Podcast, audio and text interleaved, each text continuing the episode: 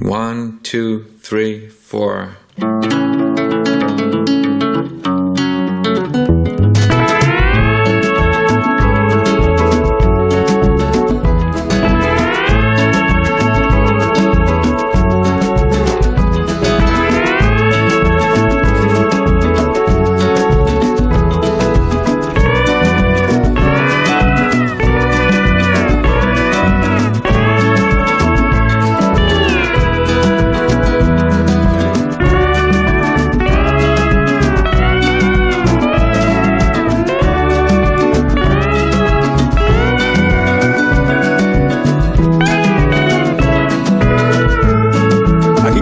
La cultureta de los viernes por las mañanas en las emisoras de la cadena de Onda Cero más de uno donde Alsina eh, con Nacho Vigalondo. Buenos días, Nacho. Buenos días, ¿qué tal? Muy bien, ¿y tú? Pues como una rosa. Me alegro muchísimo. Una rosa en Chernóbil estoy. Menudo madrugón me he pegado. Menudo viajecito, no sé si he dormido o no. Pero feliz de encontrarme aquí, de respirar la historia entre las piedras del teatro Muy bien. de Mérida. Muy bien, está muy bien ahí. Ya te vas despertando, eso es muy agradable. Por favor, María Jesús. Rosa Belmonte, buenos días. Muy buenos días. Yo, yo estoy muy despierta. Tú no has madrugado, ¿no? Bueno, me he despertado a las 7, pero eso a una hora normal. Una hora eh, incluso tardía, diría yo, a las 7 de la mañana. Sí, para ti sí. A las 7 os despertáis los que no madrugáis nada. Ajá, no.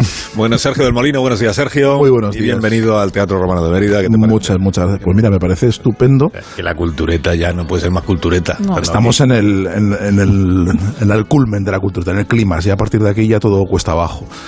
Fíjate que estuvimos ayer, eh, que luego, luego lo contaremos eh, Rosa y yo, eh, en el Teatro de Noche viendo un ensayo general, un espectáculo con el que se estrena esta noche el Festival de Mérida. Ah, que ya lo habéis visto, el ensayo. Hemos general, ¿lo visto el ensayo general. trocito que nos dejaron. Un trocito, un trocito. Pero y, bueno. veni- y vinimos, vinimos con síndrome de Stendhal por, por estar en- por la noche en el teatro y demás, pero ese espectáculo palidece al lado del espectáculo que, con- que he contemplado hace 10 minutos, que ha consistido en Nacho Vigalondo intentando hacerse un café en una máquina en los camerinos, que ha sido un espectáculo muy superior a todo lo que he visto Porque en el es de Festival de Mérida. italiana. Claro, Lo ha- ha sido maravilloso. Me ha dicho que hay una conspiración para que dejemos de hacer café en cafetera italiana y nos demos a la cápsula. Ha durado como, como 10 minutos de slapstick. Ha sido Una- maravilloso. Una todo. cafetera sencillita que, que la he puesto yo esta mañana cuando llegamos. No, pero había un top en la zona de, Sí. en la zona de los restos de las cápsulas que sobran, Claro. que se van acumulando en una, en una especie de, de bolsa de marsupial debajo del grifo. Qué pena no haberlo grabado. Se llama cajoncito. el cajoncito. Pero bueno, Bueno, el eh, cajoncito ha ha acabado en algún sitio raro, o sea, no, al final se ha desmontado la cafetera. iba a seguir con esto, pero me está juzgando con la mirada Rubén y no puedo seguir. Entonces le Ah, saludamos. eh, bolsa más su piel debajo del grifo, parece que estás en el zoo. ¿Y con qué frialdad se os ha recibido? Y mirad con qué adobación se me recibe a mí. ¡Qué rata! ¡Qué rata la alcantarilla! Todo el día mendigando aplausos. Sí, sí, sí. A la mañana. Pero perdona. ¡Qué horror! Que como ha dicho Marta García ayer, todos sabemos acaso? que Rubén tiene un problema de autoestima muy serio. ¿He condicionado acaso yo la, la reacción del público? ¿Seré yo quien incurra en estos comportamientos populistas? Eh, pero es verdad que a vosotros no os ¿Desde han aplaudido. cómo? No hay, no hay calor del público Ninguno, hacia no. Sergio, hacia No, que Nacho, va, hacia- Ningún calor. no, eso es. Tampoco Yo lo los hemos quiero igual, yo los quiero igual por estar ahí. Pero ha sido un silencio espontáneo. Mm. Me, me gusta más el silencio espontáneo que el aplauso inducido. No, voy a, voy a pedir un aplauso para Rosa Belmonte. y ya. Venga, ya, vale, no, ya está. Rosa, ya lo Ya tiene. está, ya está. Venga. Rosa, Eh, vale, ¿dónde está, ¿Dónde está Willy? No hay, no hay- Aquí, no hay altares hoy. eh, so- solo en el estudio y casi sin voz, pero me he traído tu brebaje. Me he traído un termo con la cosa esa que haces con limón, jengibre y miel, que más o menos eso- conseguiré eso es muy hacer el programa, o eso espero. Eso me lo tenía que haber tomado yo hoy también. Para... Malditos aires acondicionados. Y me dais mucha envidia porque me encanta el Teatro Romano de Mérida. Es uno de los edificios de mi vida, la verdad. Junto al Círculo de Bellas No has, Artes. no has No. podido venir por... Lo, lo, lo vi de niño y, y yo creo que parte de mi obsesión con Roma viene de un viaje a, a Mérida de, de niño con mis padres, que cuando entré en teatro y lo vi, que mis padres todavía se, se acuerdan que dije, Cuando tú eras joder, niño estaba desenterrado. el- Puede hacer un libro como Ruano con mis casas, es decir, mis edificios. Entonces pone el Círculo de Bellas Artes. el Teatro, Romano, de Mérida y el. Acueducto de Segovia. Sí, sí que tiene poca voz, me parece una... Sí, pobrecillo. Es un poco Sí. psicofonía hoy, Es como si invitáis al padrino al programa, sí. Más o Tienes- menos. Tengo la voz de, de Vito Corleone. Voz de madrugada tienes, voz de radio de madrugada. Se te ha puesto. Tienes voz de que, de que has terminado de ver Obi-Wan Kenobi, ¿no? Sí. Que era la serie que te, estaba gustando ahora. ¿Verdad que se ha La, acabado? la razón por la que no has podido venir. Porque tienes que ver la season finale de Obi-Wan. Con, con voz de los lagaos. Exacto. Bueno, a ver, que vamos a hablar del teatro romano. El- Quedo con los oyentes en que les íbamos a contar algunas cosas sobre este lugar y como no hemos escatimado en gastos, porque oye, si hacemos la cultureta en el Teatro Romano de Mérida, eh, hay que tirar de presupuesto. Y entonces hemos pedido que venga la Orquesta Sinfónica Romania- Romana esta mañana para interpretar ante el público esta pieza. Adelante, la orquesta.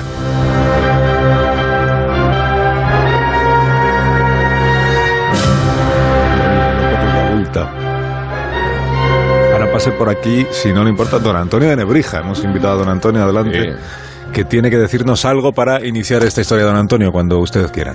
Todo se muda con el tiempo y perece con los años. ¿Qué estabilidad tienen las cosas humanas? Aquí, donde está ahora Mérida, estuvo en otro tiempo la famosa emérita, que dio a Augusto en premio a sus soldados para que la poblaran. Estas despedazadas moles que ves y estos cimientos en que ha desaparecido la argamasa, pero no la forma circular, eran el anfiteatro, donde el pueblo y el Senado presenciaban las luchas de los gladiadores.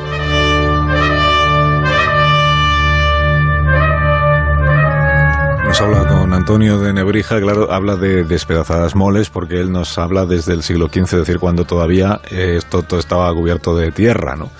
Tendrían que pasar todavía cuatro siglos para que fuera desenterrado este edificio, que mandó construir hace más de 20 siglos el cónsul Agripa, que reformó el emperador Augusto y que luego quedó enterrado cuando cayó el imperio y cuando fueron pasando los siglos y los siglos y los siglos. Por eso el verbo más importante en este momento es desenterrar, porque hasta el siglo XX, o sea, hasta antes de ayer, toneladas de tierra sepultaban este teatro y dejaban solo a la vista la parte más alta de las gradas superiores. Son esa la silueta y las dimensiones del teatro había que imaginarlas y todo lo que quedaba a la vista era la parte más alta de las gradas, que eran siete y por eso son las, las siete sillas. Entonces dos arqueólogos de esta tierra, Maximiliano Macías y José Ramón Mélida, que se declararon obsesionados con el teatro de Mérida, se esforzaron y dieron mucho la lata al frente de las instituciones para conseguir ayudas y poder eh, realizar labor de desenterramiento. Eh, tuvo recompensa porque un 26 de febrero de 1910 la Subcomisión de Monumentos de Mérida les otorgó una ayuda de 6.000 pesetas, 6.000 pesetas para iniciar las excavaciones. Y entonces dijo Mélida a su compañero Macías, le dijo, aseguro a usted que el día que dé el primer golpe de pico en esa tierra que oculta tanta cosa buena, será uno de los más felices de su vida. Y así empezó. Al primer golpe de pico, mulas, burros y caballos empezaron a acarrear miles de sacos de tierra y fue emergiendo de nuevo este edificio romano. Y empezó a restaurarse y no pasó mucho tiempo hasta que a alguien se le ocurrió que si se había desenterrado el teatro podía servir entonces para volver a hacer teatro en el teatro.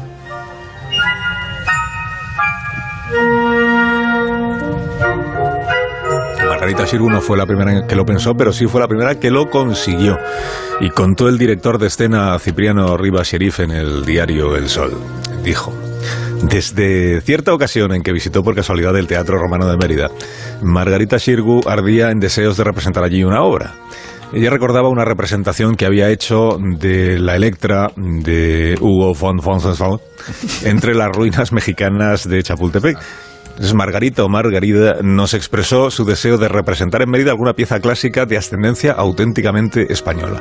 Y tuvo la Sirgu dos aliados imprescindibles para sacar ese proyecto adelante, que fueron el ministro de Instrucción Pública, eh, Fernando de los Ríos, y don Miguel de Unamuno, porque los tres se confabularon una noche de diciembre en el Teatro Español después de un estreno, eligieron la obra, que fue Medea, eh, de Séneca, y Unamuno se ofreció a traducirla. Bueno, que pase el, eh, don Miguel de Unamuno, al que también hemos invitado al Teatro Romano de Mérida, para que sea él mismo el que, eh, cuando usted quiera, don Miguel, nos lo explique. En este teatro romano de Mérida, desenterrado al sol, se ha representado la tragedia Medea del cordobés Lucio Aneo Séneca.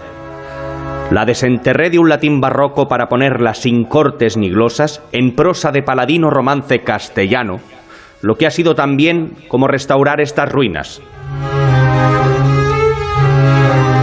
Ha perdido el acento vasco, ¿eh? el de Unamuno. Pues así nació el 18 de junio de 1933 el Festival de Teatro de Mérida, que en aquel momento se llamó Festival de Arte Clásico del Ciclo de Expansión Cultural, con un montaje que hizo Cipriano Rivas Serif y que costó 50.000 pesetas. Y estaba sentado entre, entre los asistentes el presidente del Consejo de Ministros, Manuel Azaña. Mm, Cuñado. Que- Cuñado, de y, y otras Cipriano. cosas de... Bueno, eso ya lo dice, eso lo dice Sergio, pero No, eso lo dice Sergio y más gente, lo dice la historiografía también. cuñado e íntimo amigo de Cipriano Rivas. Muy íntimo. Muy amigo. Estaba también Gregorio Marañón, eh, el doctor. Estaba la Filarmónica de Madrid. Había 3.000 asistentes. Las entradas estaban al precio de entre 5 y 25 pesetas. Las entradas por primera vez para poder entrar al Teatro eh, Romano de Mérida. Y el protagonismo de Margarita Sirgu, que encarnó a Medea con éxito de crítica y público y que declaró después a los periodistas, dijo, ahora ya no puedo morirme. Escribió Azaña en su diario al día siguiente. Escribió en cuanto empezó la función, el público entero cayó en un silencio maravilloso apenas vio aparecer en la escena a la feroz Medea. La Shirgu ha sacado fuerzas de flaqueza física. No creía yo que llegase a tanto. Anochecido, y estando el cielo tenue y transparente, volaban sobre el teatro las cigüeñas. Fue el mejor momento. La escena final ya cerrada la noche, el incendio, las teas, las masas corriendo por entre la prestigiosa arquitectura, produjo un efecto fulminante, y el público estalló en aplausos clamorosos. Hoy la Sirgu es, eh, Margarita Sirgu es hija predilecta de la ciudad de Mérida y tiene aquí cerca una estatua y da nombre a una plaza, a la plaza, y hemos pensado que este es el mejor lugar, ¿verdad?, pues para poder hablar de, de Margarita Sirgu y de su relación con esta ciudad y con, y con este teatro. Qué personaje, Si ¿no? luego queréis entrar en detalles sobre Sí. Cipriano Rivas Serif y Manuel Azaña, pues también. No, eh, eh, eh, hace, yo lo poco, veo bien. hace poco hablamos de- del libro este de los, de los escritores españoles en, en París y, y- y cuando hablaba de Unamuno decía que entre los 30 idiomas que hablaba, pues el francés era del- el mejor. Es decir, Unamuno es normal que tradujera a decir, y hiciera virguería y porque era un, un señor muy políglota, además de un señor muy pesado, porque todos sabemos que Mm. Unamuno era muy pesado. O sea, en el trato Aprendió- personal, quiero decir. aprendió eh, eh, escandinavo para poder leer a Kierkegaard y esas es cosas. sí, sí. alucinante, es, es- es otro mundo.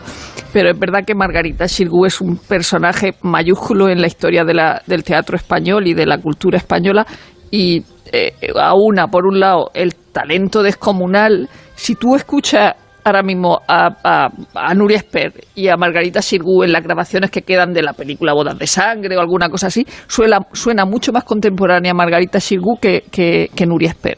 Es decir, gustándome Nuria Esper, ¿no? Pero suena, no suena antigua, no suena actriz antigua y, y afectada. Y luego aúna ese talento descomunal a poder haber eh, estrenado tantas obras importantes, incluida la Bernarda Alba, cuando ya habían asesinado a Federico García Lorca, decía, ha estrenado Doña Rosita, ha estrenado El Adefesio, se ha estrenado Alberti también, y a Casona, y todo hablaban maravillas, maravillas de ella. Y aún este privilegio de haber podido estrenar las grandes obras de la, del teatro eh, español del siglo XX, a la desgracia de la guerra civil. Es decir, ella, ella era una persona de izquierda, eh, tuvo algún problema y, y durante las representaciones incluso. Y entonces, a partir del 36, inicia su cuarto viaje a, a América, que es el, eh, el que cree que va a volver, pero ya no, ya no vuelve más. Y primero está en Argentina, luego el gobierno argentino le, le prohíbe una obra de Camille y, y luego ya se va a Uruguay y eh, Uruguay el que aprovecha la maestría en el arte dramático, en la, en la enseñanza de- del teatro de Margarita Sirgui. Creo que, que, que es una figura eh, mayúscula y no porque nos lo hayan dicho los, los catalanes que, que es mayúscula, sino porque de y que verdad lo podría, es. podría haber salvado a Lorca, porque cuando empieza la guerra ya eh, va a Argentina para, para empezar una gira para montar varias obras de, de Lorca, y Lorca tenía previsto ir con ella. Lo que pasa que se queda el verano y dice, bueno, yo me quedo el verano y ya después voy, y eso es lo que, lo que fue fatal para, para Lorca. Pero si se hubiera ido Y con... se queda con el novio que tenía entonces, novio, y sí, entonces sí. No, no va por eso, sí. Sí, sí, igual que Cipriano se quedó con Azaña. Eh, lo- tenemos esas historias paralelas. Eh, la verdad que Margarita Sirgo, como bien decía eh, Rosa, es una figura impresionante de la cultura española, de la cual tenemos muy poquitos, muy poquitos registros, porque eh, apenas hizo cine, hizo muy poquito, hizo cine eh, mudo a- muy al principio de su carrera, y luego hizo Bodas de Sangre ya en Y se Argentina. arrepintió y O sea, dijo que era horrible. Claro, no, no, no quiso. Era es una actriz teatral, radicalmente teatral, de la cual no ha quedado apenas, apenas más que unas poquitas grabaciones, ¿no? Y eso es una, es, una pena. Es una pena que no tengamos, que no tengamos el- la presencia de, de- de su voz y de, y de su potencia escénica hoy, que solo la tengamos a través de testimonios interpuestos, básicamente, ¿no? Eh, y lo bonito de la recuperación de la figura de, la conjugación de la figura de Sirgu del teatro de Mérida y del teatro en general en ese momento y que, y que está mm, Federico García Lorca como figura fundamental de la, de la renovación del teatro durante, durante los años de la República y los años justo anteriores, eh, es que tiene que ver con un renacer de España, tiene que ver con las figuras que están alrededor en ese momento. Se recupera eh, una parte de la historia, se recupera el teatro de, de- el teatro romano de Mérida, que supone también una especie de, de- toma de conciencia de la importancia histórica, de, de- un momento en el que hay un optimismo muy grande en, eh, en España, ¿no? Con la, el triunfo de los republicanos y el triunfo de, los regeneracionistas y de la, y de la gente que cree que, que puede de- mm, llegar una democracia y que puede avanzar el país, eh, y eso se aúna con una fe en el teatro tremenda, que tiene que ver con, lo- con Lorca, con lo que hace en la barraca, con lo que hacen en, en un montón de sitios eh, que creen que el teatro es la punta de lanza de la transformación, que tienen un- una, una concepción muy política del teatro y a la vez muy antigua, muy clásica, porque lo que hace Lorca tiene mucho que ver con las tragedias clásicas, tiene que ver mucho con, la, con el canon clásico griego, ¿no? Eh, y, esa conexión de, ese teatro que está rompiendo todos los moldes clasicistas de ese momento con, con, con la herencia de Medea, con la herencia de, todo el repertorio de romano y clásico, eh, es un momento fascinante que, que- que- que se concentra en unos pocos días en Mérida, de donde nace el, el festival, aunque luego se interrumpe y se retoma luego en los años 50, pero de donde nace que es un momento muy bonito y muy esperanzador para la historia de España, que acaba pues como acaba, como Rosario de la Aurora, ¿no? Eso ya, ya, Sí, ya lo sabemos. Na- Nace y muere el, el festival con, con la media del 30 Dos años, sí. 34 y se malogra eh, inmediatamente después, casi redundando en lo que había sido el teatro para la cultura romana y lo que dejó de ser cuando la conversión de Constantino transforma eh, la relación con la cultura hasta el extremo de, de prohibir el teatro. ¿no? O sea, en Mérida se crea este teatro gigantesco y en Mérida se perpetúa la idea de que la ópera y el teatro no se pueden representar. ¿no? Y entonces, eh, el motivo por el que está también conservado este lugar es precisamente por el abandono y, y, y porque quedó sepultado. Hubiera sido peor para el porvenir del patrimonio que no se hubiera sepultado. El caso más No, extremo. que quedó sepultado y quedó como una región periférica que, Sí. que no que no sufrió la revolución industrial entonces eso permite que se preserven las cosas Sí, pero estar enterrados. Eh, sucede en, en el Peloponeso con el Teatro de Epidauro, que sepultado por un bosque y se encontró en circunstancias y condiciones milagrosas en el siglo XX. Y este Claro. caso es muy parecido porque eh, encontrar un teatro de esta naturaleza, de desenterrarlo en 1910, eh, con los vestigios todos que indicaban lo que podía haber y con toda la moda neoclásica que supuso el hallazgo de, de Pompeya y de Herculano respecto a la conciencia del patrimonio. ¿no? Y, y es curioso porque, eh, en efecto, eh, después de la media, eh, el franquismo teme el teatro, lo teme. Y la razón por la que se retoma es siempre en función de los clásicos, concediendo a los directores de escena que los proponían la oportunidad de vengarse del franquismo a través de todos los mitos que perpetúa eh, el, teatro de Plauto, el de Terencio o el de los autores eh, griegos respecto a lo que es la tiranía, lo que es la propaganda, lo que es el abuso.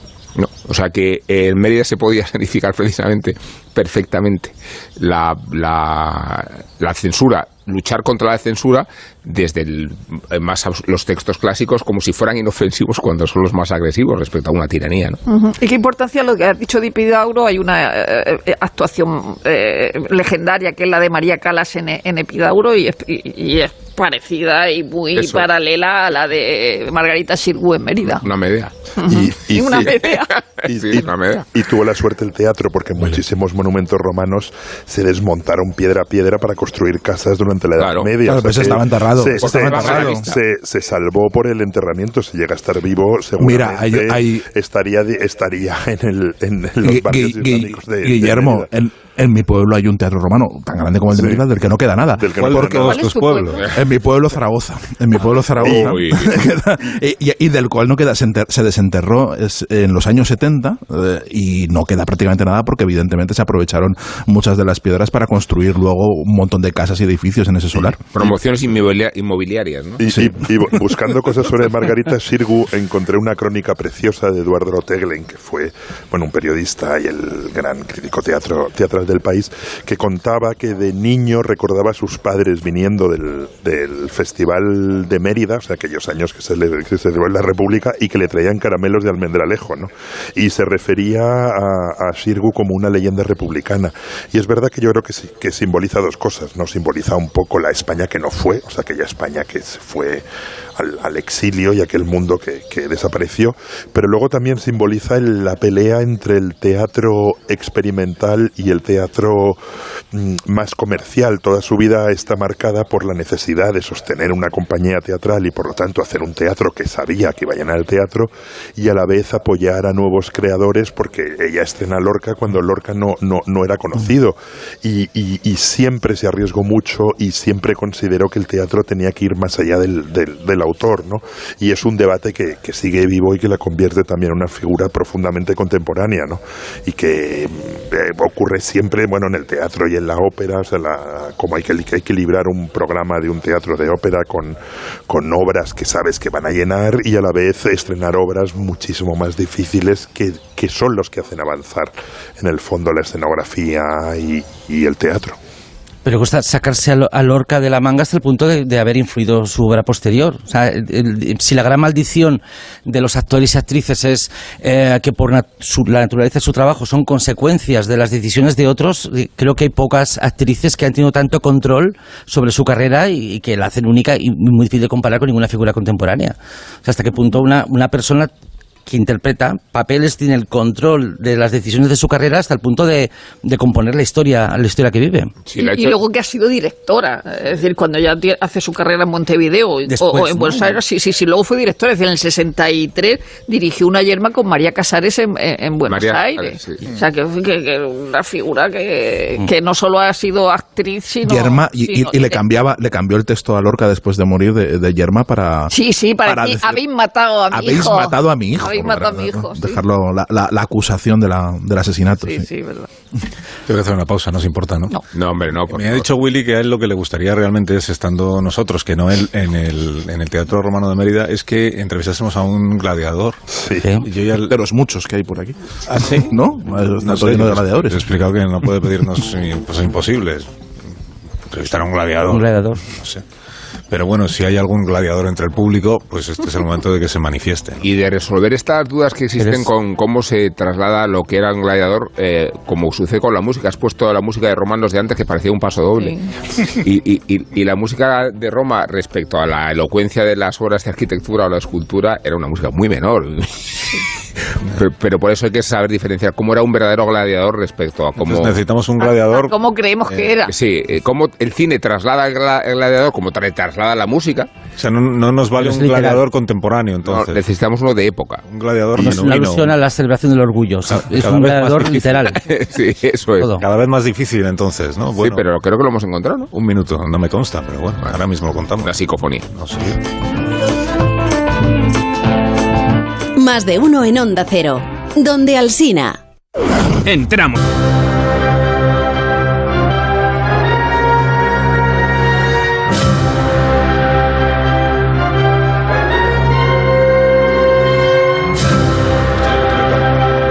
Un poco de ¿Qué?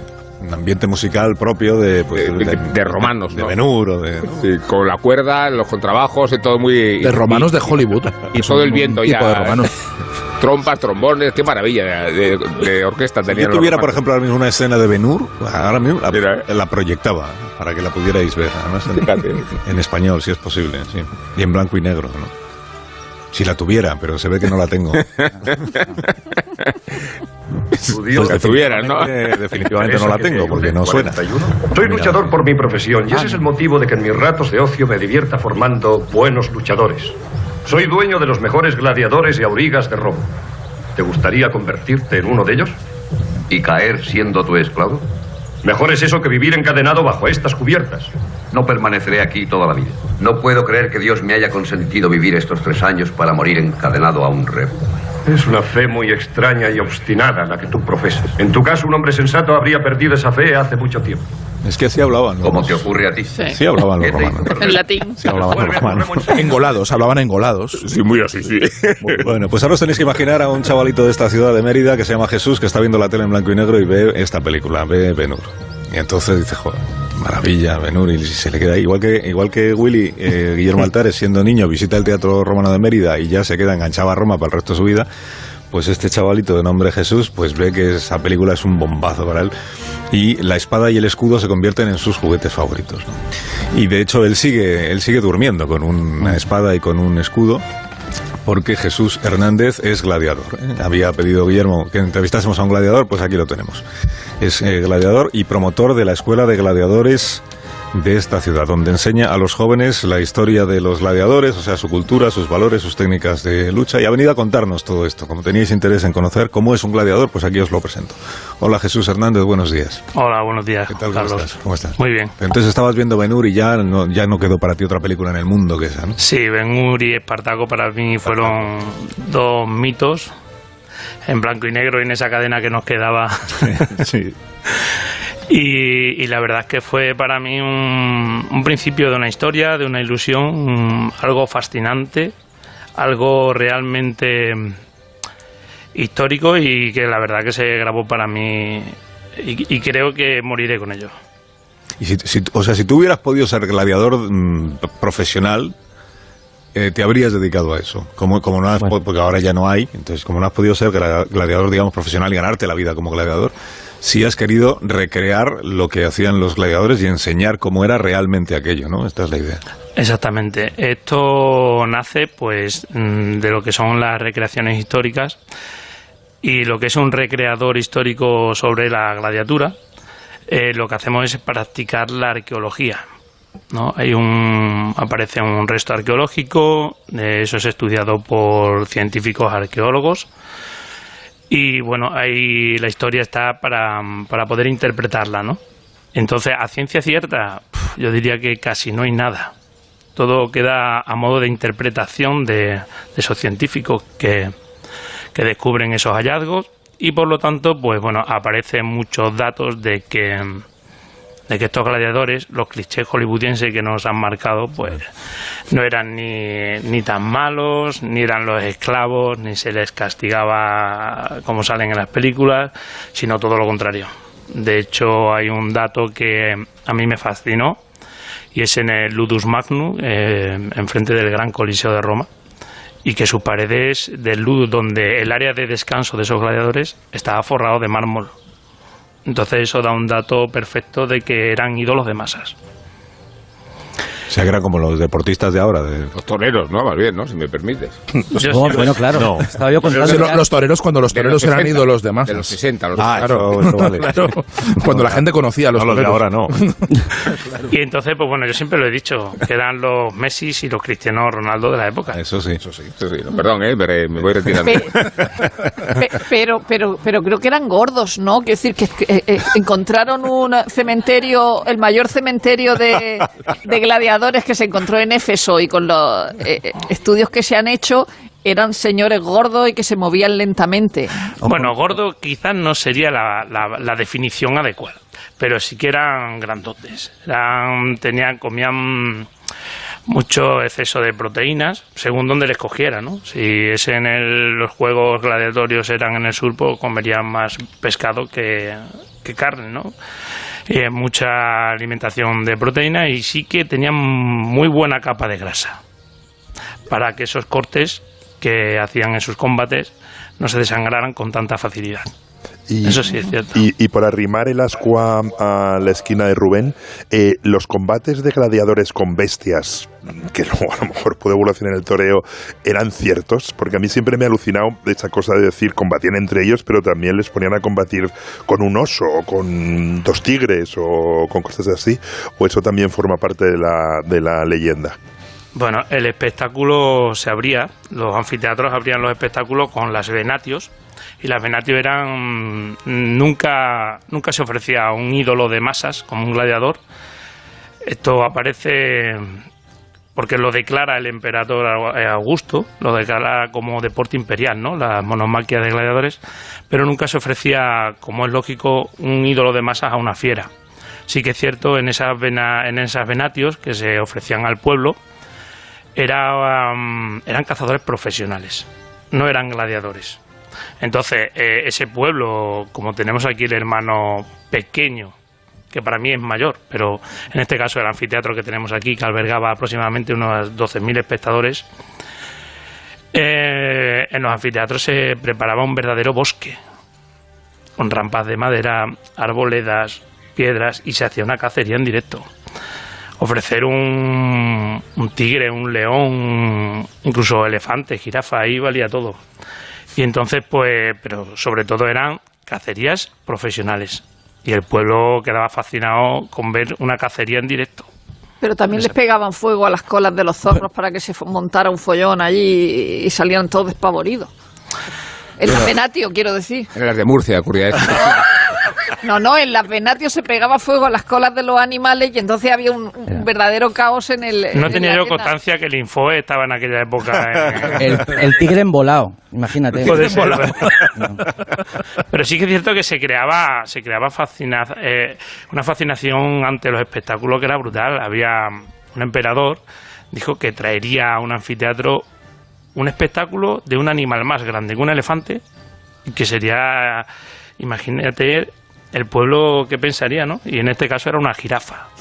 Más alto. Más alto. Más alto, Pero creaba expectación. ¿Y los vestigios que hay para reconstruir de qué armas se proveían o, qué defensas contaban? Eh, eso sí se puede... De eso sí que existen piezas, ¿no? Sí, sí que es cierto que hay... No muchas, pero sí que es cierto que, mm, que según el armamento nos dice la tribu de a dónde pertenecía ese posible gladiador.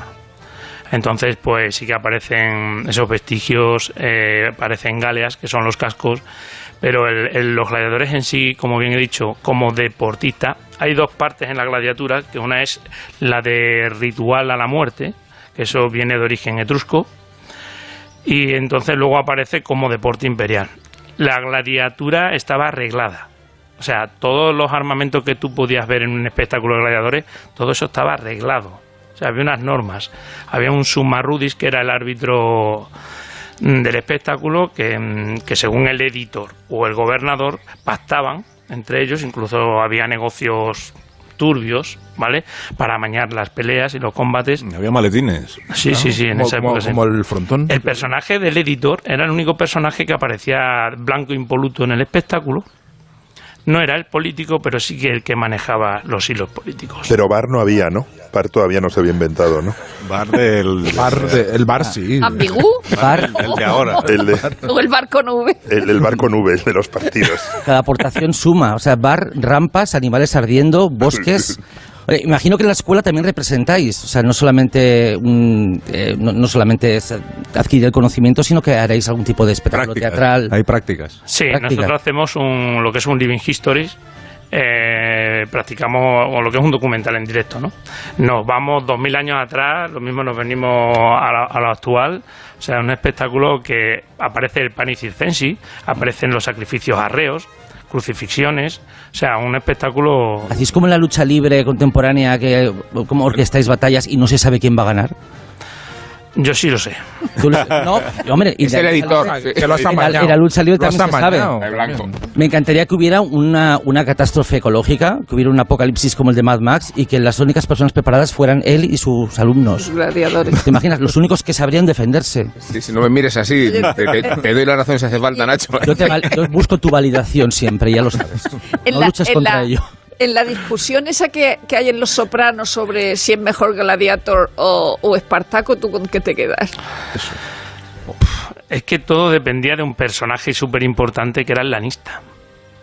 El lanista era el dueño durante unos años sobre ese gladiador y lo explotaba de muchas maneras. O sea, Oliver Red en, Gladiator.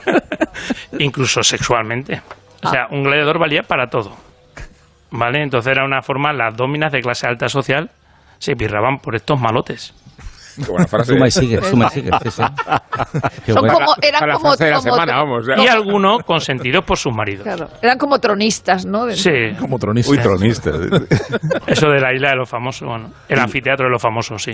Y lo del pul- pulgar arriba, pulgar abajo, eso sí que es una trola, ¿no? Eso no existía. Eso no se hacía. Eso es un cliché hollywoodiense que eso aparece en un grabado por ahí, pero no, no tiene nada que ver con la historia.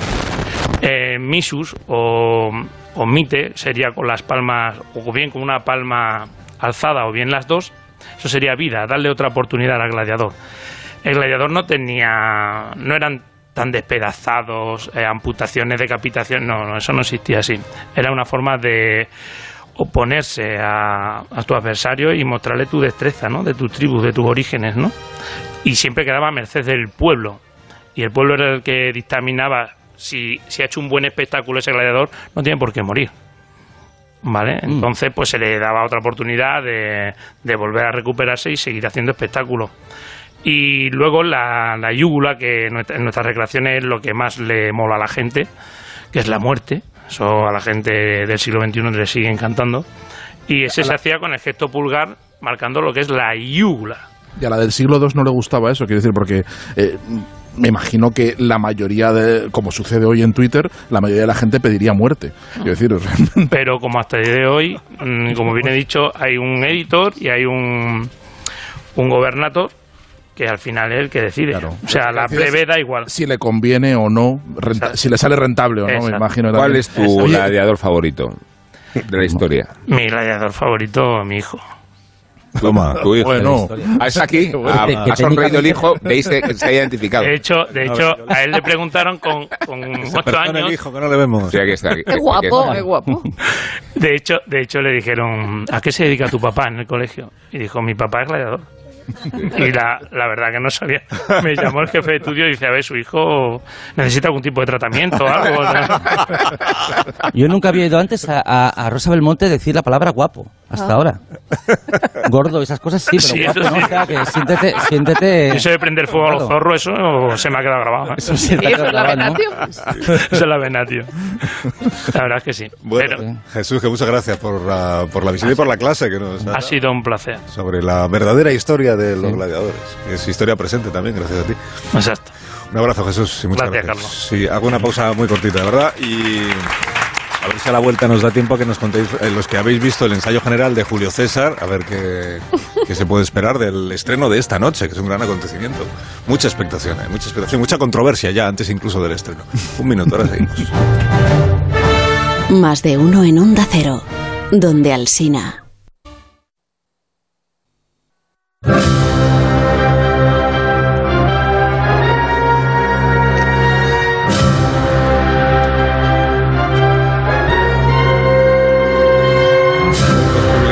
De la cultureta que son del Molino y Belmonte, ¿no? Eso, Mm. Sí. Tuvieron ocasión de asistir, pero ¿visteis el ensayo general de la obra de esta noche? Una parte. una Estuvimos parte. un poquito hasta que nos echaron. Ah, O que sea, está- nos dejaron un poquito. Es os como, colasteis. como los gráficos cuando les dejan hacer las dos primeras canciones de un concierto y luego lo echan. O sea, los fotógrafos, es que le dicen los gráficos, yo ya me, me, me No. Di- dije- dijeron, sentéis aquí que- sin molestar. Sin molestar. Pero luego, lo- lo- luego- Molestasteis. y luego molestamos porque Lo- nos echaron, claro. y lo hice- bueno, ya os podéis ir, pero, pero vimos un poquito a, a Moria Casán y estamos todavía sobrecogidos. Sí, la verdad que sí. Que te dejen ver un, un cacho del ensayo es como el tráiler de la obra de teatro, ¿no? Si, es- si cabe tal posibilidad. Sí, un poco, pero te, te Estáis imbuye. sobrecogidos por el carisma de Moria Casán. Claro, yo a Moria Casán la, la- le tengo mucho afecto como a cualquier divarraca argentina, tipo Susana Jiménez, Mirta Legrand, eh, Nacha Guevara. Es decir, ella se ha peleado con todas. Ah, sí. Y de hecho hay una cosa muy graciosa y es que es una adaptación de Julio César, eh, lógicamente muy adaptada, ¿no? Es decir, no solo adaptada con- eh, porque lleven ropa galáctica y porque las mujeres sean hombres y los hombres sean mujeres, sino que incluso hay una especie de metareferencia a ella misma, a la propia actriz. Entonces hay un momento en que le dicen a Julio César, Tienes lengua karateca, que es una cosa que, que, eh, que Moria se dice, de, se dice de sí misma, ¿no? Es decir, que muy lenguaraz y eso, y te- tiene lengua karateca. Sí, pero luego respeta, respeta mucho el verso de Shakespeare cuando dice, por ejemplo, que te voy a dar una patada en el orto, que te voy a Sí. mandar a Argentina, a Sudaca. Sí, sí. No dice eso, que es una frase muy de Shakespeare. Muy- es muy- y luego la música de. Nat- de Nati Peluso y bueno, Con- sí, con eh, trap. eh, es una cosa muy especial. Cuando el pueblo aclama a Roma, eh, hay una cantante que canta, que canta trap. Canta trap y muy rápido así, sin entenderse muy Yo bien. soy muy fan de Moria Casano. o Sí, sea, no, no, la verdad que me es un- digan nada que me vea a mí no me va a sacar de ahí. Yo no me lo perdería. Pero bueno, ya Es estará- para no perdérselo. Estarán todas las entradas ya Es vendidas para no perdérselo. Pero bueno, que esto empieza hoy, pero continúa durante todo el verano, el Festival de Teatro Clásico. Os tengo que despedir. ¿De que Bueno. ¿Decías algo? No, yo quería aprovechar para dar las gracias y pedir perdón al Teatro de Mérida porque aquí rodé una escena del corto que se puso en el pabellón de España de la Expo de Dubai el año pasado. Entonces la escena más importante la hice aquí. Hice, y, y hice una cosa horrorosa, que es no tener mucho público. Entonces el público que teníamos, los extras que llenaban la sala, solamente ocupaban pues un tercio de las escaleras, entonces de, las butacas de piedra. Entonces los- con tecnología digital los tenemos que ir moviendo y recolocando para llenar el plano. Y creo que técnicamente es la cosa más asquerosa que jamás ha pasado en el Teatro de Mérida. Que venga yo y que con la tecnología digital multiplique al público en los asientos. Y por eso quiero pedir perdón. Bueno, pues el público decide si te perdona o Está no. perdonado, Te ha mira. perdonado. Pulgar, pulgar arriba. Bueno, pulgar, pulgar de lado, ¿te imaginas? Pulgar arriba. Pulgar de lado, déjale. Bueno, que os tenéis que ir, que llegan las noticias. Eh, adiós, Sergio del Molino. Adiós, adiós. Adiós, Adiós. Rosa Belmonte. Adiós. Willy, que te mejores. Adiós, gracias. Adiós, adiós, Nacho Vigalondo. Muchas gracias. Adiós, Amón. Esta noche hay cultureta. Sí, Cultureta una y media. seguiremos hablando de Mérida. A las seis desde aquí, muy bien. Sí, lo hacemos desde estas aquí ya todo el día. instalaciones. Bueno, desde unas aledañas. Eh, Desde nuestra emisora igual, ¿no? Exactamente. Desde Onda Cero Es lo que quería decir, pero no me salía. Exactamente. Bien. Pues ahora ya las noticias.